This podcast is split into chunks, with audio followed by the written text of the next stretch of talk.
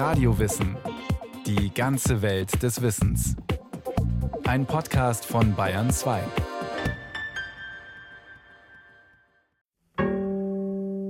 Im Frühjahr 2011 kam es unter westfälischen Katholiken zu einem Glaubenskrieg mittleren Ausmaßes. Geschmacklos, reißerisch, polemisch empörten sich Bäuerinnen aus dem Kreis Coesfeld in offenen Briefen. Jetzt ist es genug, Herr Bischof.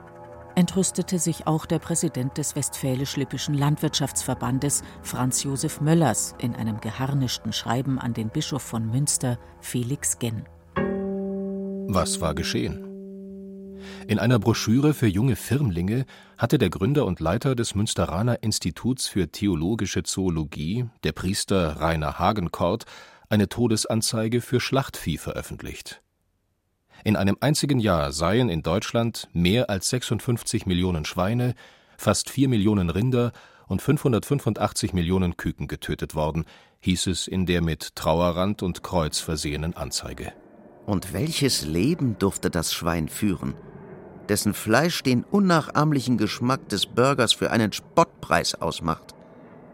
Es hat nie die Sonne gesehen, und seine einige Monate dauernde Existenz auf Spaltböden nennt die Industrie Fleischveredelung.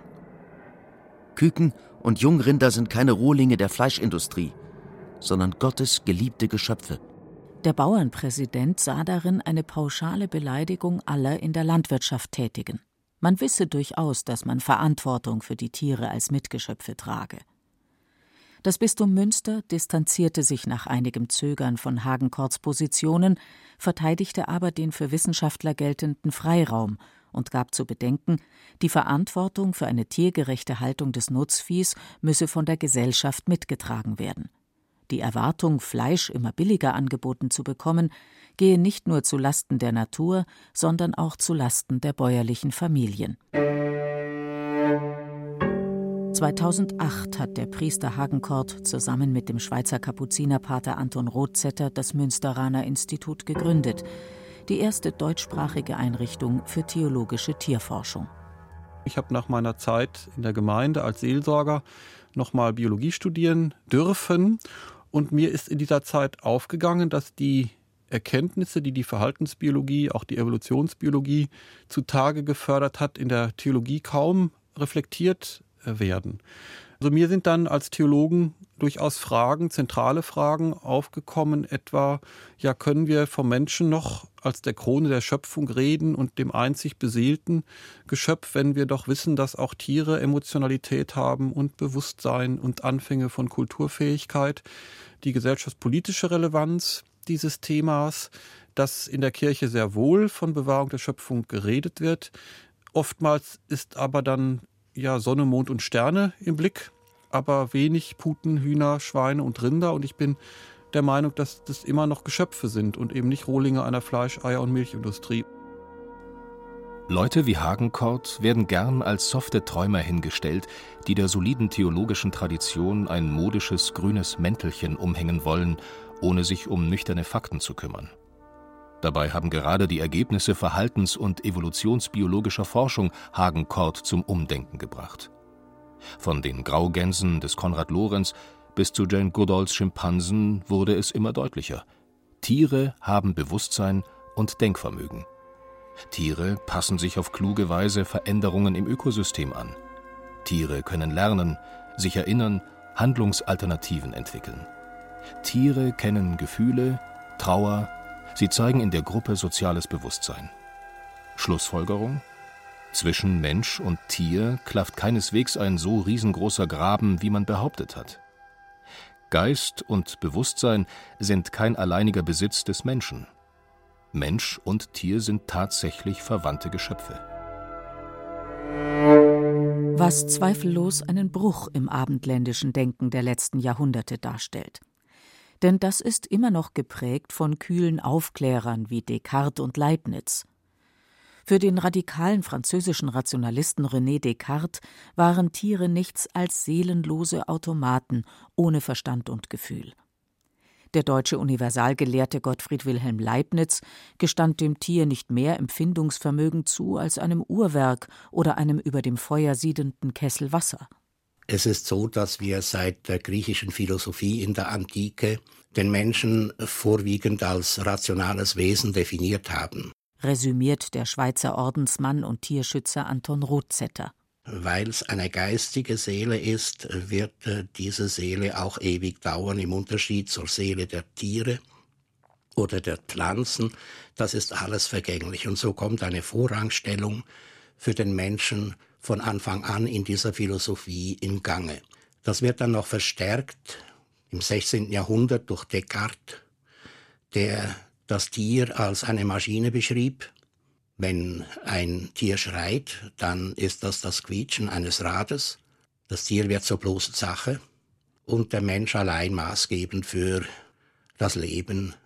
Allerdings hielt Descartes auch den Menschen für eine nach mechanischen Gesetzen funktionierende Maschine, freilich für eine beseelte. Und der alte Leibniz hat dazugelernt und dem Tier einen empfindenden und handelnden Seelenkern zugestanden. Die Folgen dieser bewusst unemotionalen Philosophie sind gleichwohl bis heute zu spüren. Der Mensch hat sich immer schon Tiere als Arbeitshelfer und Nahrungsmittel gehalten, aber nie ging er derart rücksichtslos mit ihnen um wie in unseren Tagen.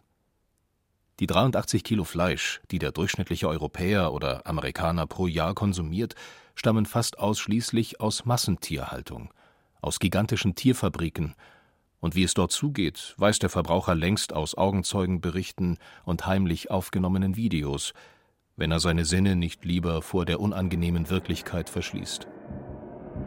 Zwei Dutzend Masthühner auf einem Quadratmeter zusammengepfercht. Krank, verletzt, apathisch, ohne Auslauf und Bewegungsmöglichkeit. Tote Tiere, bei Mastkaninchen soll die Sterberate bis zu 50 Prozent betragen, lässt man tagelang in den Boxen liegen. Schwangere Zuchtsäue können sich in ihren winzigen Käfigen über Monate hinweg nicht umdrehen. Kaum haben sie ihre Ferkel geworfen, werden sie erneut künstlich befruchtet. In den ersten Lebenstagen bekommen die Ferkel Eisen injiziert und die Hoden aus dem Leib gerissen, weil es schnell gehen muss ohne Betäubung. Angeblich schmecken kastrierte Schweine besser, zumindest in Amerika. Gefrustete Arbeiter in solchen Schlachtfabriken sind dabei gefilmt worden, wie sie Schweinen bei vollem Bewusstsein die Haut abzogen, trächtige Sauen mit Eisenstangen verprügelten, Truthahnküken zertrampelten. Der unbrauchbare Nachwuchs von Legehennen wird auf amerikanischen Geflügelfarmen vernichtet, indem man die Küken mit einer Art Staubsaugerrohr auf elektrisch geladene Metallplatten bringt oder ohne jede Betäubung häckselt Schlachttiere werden unter grauenhaften Bedingungen quer über den Globus transportiert. Fabrikarbeiter sind im Grunde auch die Fischer von heute. Ein einziges mit Radar und Echolot ausgestattetes großes Schiff kann in einer Minute 50 Tonnen Meerestiere einholen. Was man nicht braucht, wirft man tot oder sterbend wieder über Bord, bei einem Pfund in Indonesien gefangener Garnelen sind das bis zu 12 Kilo Fischabfall.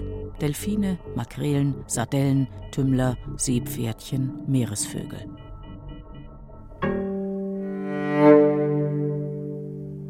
Der Krieg gegen die essbaren Tiere, der mittlerweile oft genug einem Ausrottungsfeldzug gleichkommt, kostet aber auch immer mehr Menschen das Leben oder zumindest die Lebensqualität. Die hungernde dritte Welt zahlt den Preis unseres Wohlstands, die Nachwelt wird ihn noch zahlen. Die Zusammenhänge sind nicht schwer zu verstehen. 80 Prozent des gesamten Sojaanbaus auf der Erde wird als Futtermittel für Tiere in den Industrieländern verwendet, die zum Verzehr bestimmt sind. Um immer neue Anbauflächen zu schaffen, werden zahllose Kleinbauern vertrieben und wird der für das Klima unverzichtbare Regenwald abgeholzt. Die von so viel Irrsinn geprägte Menschheitsgeschichte hätte anders ablaufen können, hätten Denker und Mystiker wie Franziskus, Thomas von Aquin, Gertrud von Helfter, Nikolaus von Kues das Sagen gehabt und nicht die Profiteure, die Ausbeuter der Natur und die Rationalisten in den Labors. Die Erbauer der Kathedrale von Laon in Nordfrankreich setzten im 13. Jahrhundert den Arbeitstieren, die beim Bau geholfen hatten, mit imposanten Steinfiguren auf den Türmen ein fast zärtliches Denkmal. Franz von Assisi sah in den Tieren Schwestern und Brüder des Menschen, sein geschwisterliches Gegenüber, Subjekte, in denen Gott sein Gesicht zeigt. Das vermeintlich finstere Mittelalter verstand die Mythensprache der Bibel offenbar besser als die aufgeklärten Philosophen, die aus den Schöpfungserzählungen einen Herrschaftsauftrag für den Menschen herauslasen, einen Freibrief, die Erde auszubeuten. In der altorientalischen Vorstellungswelt bekommt der Mensch, der sich die Natur untertan machen soll, ganz im Gegenteil die Rolle eines schützenden Königs und sorgsamen Hirten zugewiesen. Die Einschätzung der Tiere als Mitgeschöpfe und Geschwister durchzieht die ganze Bibel, erläutert Dr. Rainer Hagenkort.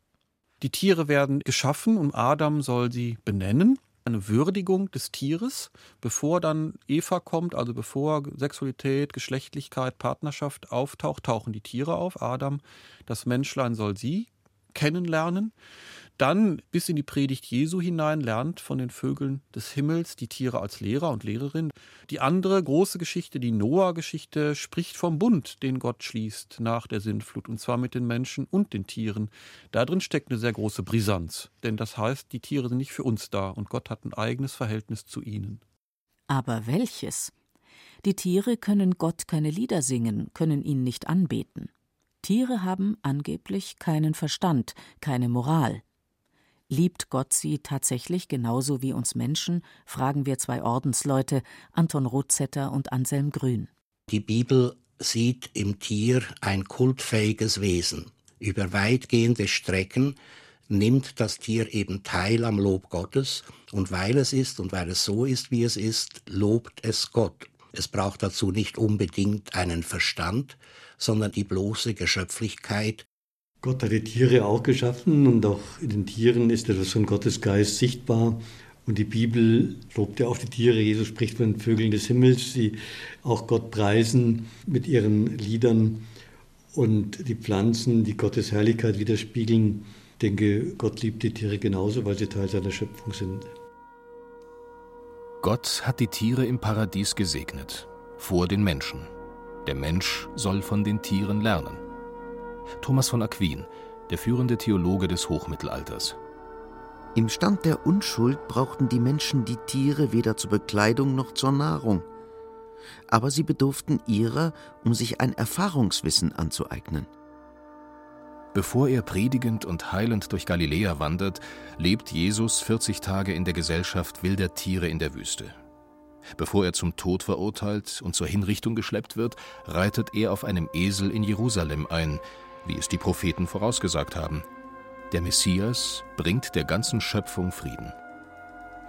Solche Traditionen prägten das christliche Weltbild über Jahrhunderte. Aus diesem spirituellen Umfeld heraus konnten Tiere als Mitgeschöpfe wahrgenommen werden, leidensfähig, über Würde und Rechte verfügend. So steht es schon in den zehn Geboten.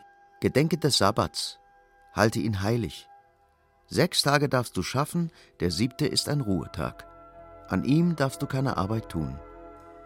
Du, dein Sohn und deine Tochter, dein Sklave und deine Sklavin, dein Vieh und der Fremde, der in deinen Stadtbereichen Wohnrecht hat. 1988 gab es einen aufsehenerregenden Gottesdienst in Glauberg in der Wetterau, zu dem ausdrücklich auch Tiere eingeladen waren, vom Fernsehen übertragen. Das dort entstandene Glauberger Bekenntnis wurde von Günter Altner, Heinrich Alberts, Eugen Drewermann, Kurt Marti und mehr als 400 weiteren Theologen aller Konfessionen unterzeichnet. Wir bekennen vor Gott, dem Schöpfer der Tiere, und vor unseren Mitmenschen. Wir haben als Christen versagt, weil wir in unserem Glauben die Tiere vergessen haben. Wir haben den diakonischen Auftrag Jesu verraten und unseren geringsten Brüdern den Tieren nicht gedient. Eine Trendwende im Selbstverständnis der Kirchen? Ein Quantensprung im spirituellen Bewusstsein? Eher eine Wiederentdeckung verschütteter Überzeugungen. Dass Tiere so etwas wie eine Seele hätten, nämlich einen Ich-Punkt, ein Stück Nicht-Materie, behauptete schon der Kirchenvater Augustinus. Selbstverständlich kommt auch Schimpansen, Orang-Utans, Gorillas, Delfinen so etwas zu. Die Bibel gebraucht den Begriff Seele allerdings anders, eher in einem poetischen Sinn. Die Seele ist dann ein Begriff für das Nicht-Fassbare, das Geheimnishafte, und die Bibel spricht diese Seele allen Kreaturen zu. Mensch und Tier sind, so sagt die Bibel sogar, nicht haben, sondern sind lebendige Seele.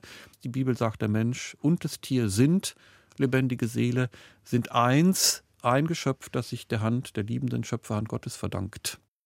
Die Bibel kennt keine vom Körper unterschiedene Seele, sondern die Seele ist ein Bestandteil des leibhaft existierenden Menschen. Und hier gibt es keine Unterschiede zwischen den Tieren, den Pflanzen. Das ist der Hauch Gottes, der in der Schöpfung lebt. Tiere haben sicher eine Seele, alles Lebendige hat eine Seele, eine Tierseele. Wie weit der Unterschied zur Menschenseele ist, das ist eine philosophische Frage, aber sie haben sicher eine Seele. Kommen Tiere in den Himmel? fragen Kinder. Nur scheinbar eine naive Frage. Wohin sonst, wenn Gott Liebhaber des Lebens ist und ihm nichts, was er liebt, aus der Hand fällt. Und an einen solchen Gott möchte ich schon glauben und dafür gibt es gute biblische Gründe. Dann komme ich als Evolutionsbiologe und frage dann ja, welchen Menschen sollte denn äh, dieser Gott in den Himmel nehmen, den Homo erectus oder Australopithecus afarensis. Also wenn wir an einem solchen Lehrsatz festhalten wollen, nur der Mensch komme in den Himmel, dann muss ich schon fragen, ja, welcher denn? Und dann ist man tatsächlich in Teufels Küche, denn dann muss ich an einen Gott glauben, der irgendwann mal in der Menschheitsgeschichte so aus unermesslichem Ratschluss auf die Idee kommt, also diesen einen, diese eine Kreatur, die nehme ich jetzt in die Ewigkeit auf. Aber an einen solchen Gott kann ich nicht glauben. Tiere werden sicher nicht zum Abfall geworfen, entsorgt, sondern sie haben auch eine Vollendung, wie immer man sich die vorstellen kann. Und wenn man Vollendung als Himmel bezeichnet, dann kommen sie auch in den Himmel. Der Einsatz für die vergessene, geschundene, ausgebeutete Kreatur ist heute auch ein guter Nährboden für den interreligiösen Dialog. Denn in allen spirituellen Traditionen findet sich die Überzeugung, dass Tier und Mensch denselben Vater im Himmel haben. Für die Juden ist Essen immer schon eine Glaubensfrage gewesen, wie die oft belächelten Speisegesetze zeigen. Hinter dem Verbot, Blut oder innere Organe zu verzehren, steckt der Respekt vor dem fremden Leben. Die eigenartige Vorschrift, ein Böcklein nicht in der Milch seiner Mutter zu kochen, zeugt von Sensibilität für eine Tierfamilie. Voll ist die Erde von deinen Geschöpfen. Alle warten auf dich, dass du ihnen Nahrung gibst. Heißt es im Buch der Psalmen. Wir sind Empfangende, nicht Produzenten. Europäer wundern sich in der Regel über die scheue Verehrung, die das arme Indien der Kuh entgegenbringt, die als heilig gilt. Doch die gar nicht dumme, sondern unendlich kostbare Kuh, die Milch spendet, den Ackerdüngen hilft, den Pflug zieht, macht dem Hindu täglich neu klar, dass alles Leben aufeinander bezogen ist, dass der Mensch sein Leben nicht der eigenen Tüchtigkeit und Technik verdankt. In der poetischen Sprache Gandhis ausgedrückt, die Kuh ist ein Gedicht des Mitleids. Schutz der Kuh heißt Schutz der ganzen stummen Kreatur Gottes. Und der Islam, den man oft vorschnell für seine Praxis des Schächtens schilt, die ursprünglich einen humanen Fortschritt bedeutete und deren weitere Humanisierung durch Betäubung heute diskutiert wird? Mehr als 200 Koranverse sind den Tieren gewidmet. Muhammad vertrat die Ansicht, es sei keine Gnade für ein Tier gut behandelt zu werden, sondern sein Recht. Entsetzt verbot er das Töten von Fröschen, weil sie das Lob Gottes singen. Unter den Islamgelehrten ist es Konsens, dass am jüngsten Tag auch die Tiere vor Gott stehen werden. Er hat sie alle gezählt. Und sie alle werden am Tag der Auferstehung einzeln zu ihm kommen. Heißt es im Koran. Die Massentierhaltung lehnen die meisten muslimischen Religionsführer ab, weil sie gegen die Grundrechte der Tiere auf Gemeinschaft mit Artgenossen, auf ein natürliches Leben und einen schmerzlosen Tod verstößt. Wenn wir bedenken, dass äh, wir heute schon als Schweizer oder als Deutsche dreimal die Erdoberfläche brauchen würden, wenn alle Menschen so leben äh, wollten wie wir, dann hat die Menschheit als solche vernünftig gesehen keine große Zukunft. Dann kann es so nicht mehr weitergehen und das Ende oder das freiwillige Abschiednehmen der Menschheit ist eine Möglichkeit. Die Naturgeschichte hat ohne den Menschen existiert über Millionen von Jahren und sie wird ganz sicher den Menschen überleben können. Es ist fünf vor zwölf für unsere Erde. Müssen alle spirituell orientierten Menschen ab sofort Vegetarier werden? Ist es eine Sünde, Fleisch zu essen? Pater Rotzetter. Ich muss als Mensch, nicht einmal nur als religiöser Mensch, als Mensch muss ich ein gutes Gewissen haben, was ich esse. Also ich kann nicht auf Kosten anderer Wesen leben. Also eindeutig ist zum Beispiel, dass Fleisch aus einer Massentierhaltung, also einer Haltung, welche nicht tiergerecht ist, nicht gegessen werden kann mit einem guten Gewissen.